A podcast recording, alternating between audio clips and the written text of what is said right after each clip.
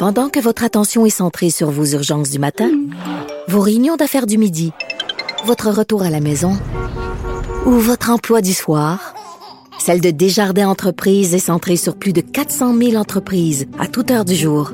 Grâce à notre connaissance des secteurs d'activité et à notre accompagnement spécialisé, nous aidons les entrepreneurs à relever chaque défi pour qu'ils puissent rester centrés sur ce qui compte, le développement de leur entreprise.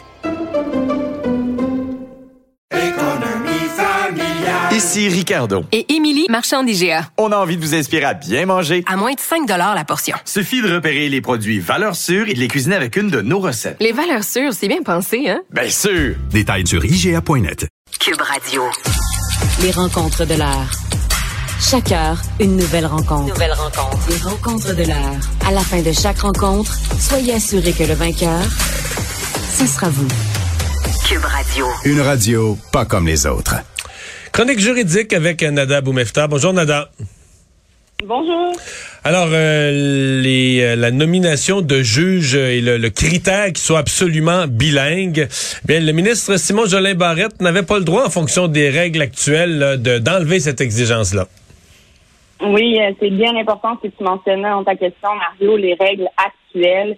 rappelons peut-être un peu au grand public qu'est-ce qu'il en est. Il existe une loi euh, sur les tribunaux judiciaires. Sous cette loi-là, il existe un règlement euh, qui a été créé par le, le ministère provincial euh, en la matière. Rappelons juste un peu quel est le débat dans tout ça. Le débat a commencé par l'affichage de cinq postes pour la magistrature, donc des juges de la Cour du Québec, qui, peuvent donc entendre différentes matières, en criminel, en familial, en DPG, etc., être nommés, mais devoir répondre à l'exigence de bilinguisme, soit parler français et anglais pour pouvoir postuler pour ce poste-là.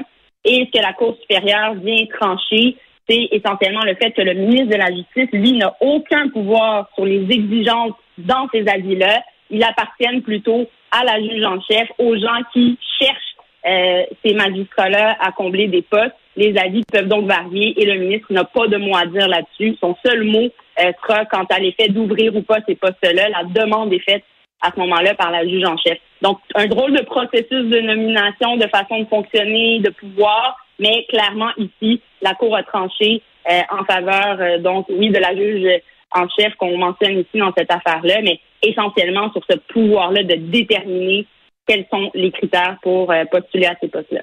Ouais, c'est euh, il y a des recours quand même, c'est-à-dire que ce sont des règles fixées par le gouvernement. Euh, le gouvernement, s'il le voulait, pouvait pourrait revoir euh, la loi ou les règlements. Absolument, mais il faut revenir quand même.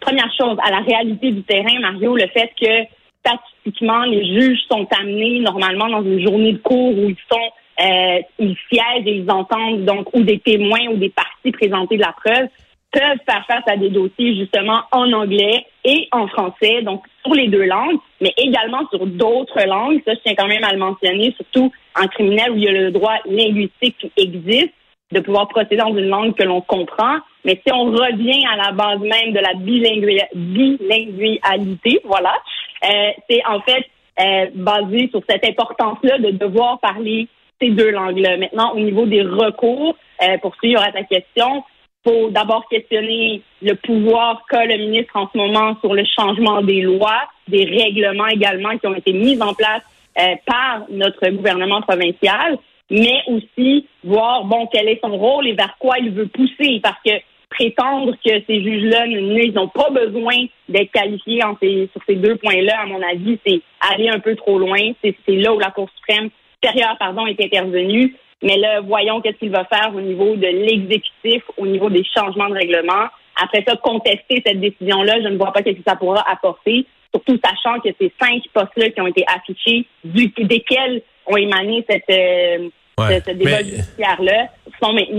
Ouais, mais je pense que c'est le principe. C'est ce qu'il faut qu'à Longueuil, à Saint-Jérôme, euh, des juges soient absolument bilingues. J'ai l'impression qu'en banlieue de Calgary, en banlieue de Vancouver, en banlieue de Toronto, même si c'est notre au Canada, un pays supposément bilingue, j'ai l'impression que les juges unilingues anglophones euh, peuvent devenir, les avocats unilingues anglophones, je devrais dire, peuvent devenir juges. Là, est-ce que c'est, est-ce qu'au Québec, dans toutes les régions, partout, systématiquement, euh, dès qu'il y a quelques anglophones, il faut que non seulement, je comprends qu'il faut que, mettons, au palais de justice de Saint-Jérôme, qu'il y ait quelques juges qui maîtrisent l'anglais pour les causes en anglais.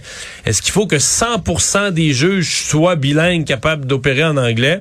Ça, euh, il y, y a- il y a un débat politique, il y a un débat linguistique là-dessus, là, ça, il n'y a pas de, y a pas de doute. Mais quand même, la réalité, en tout cas, euh, sur le terrain, si je parle en criminel et je parle, par exemple, en DPJ, c'est l'importance de devoir parler quand même les deux langues, peu importe le district, Mario, vraiment, parce que le volume des dossiers qui T'es- sont mais t'es- est-ce que t'es juges certaine qu'en Alberta, mettons, ouais. langue? Mais est-ce que tu es certaine qu'en Alberta, en Ontario, il n'y a pas d'unilingue anglophone? Tout le monde parle les deux langues? C'est ça que je suis pas certain, moi. Ça, par contre, Mario, j'ai pas fait les vérifications. Je m'établis Ouais. pas sur euh, qu'est-ce qui se passe. Faudrait- les faire. en Ontario, Bon.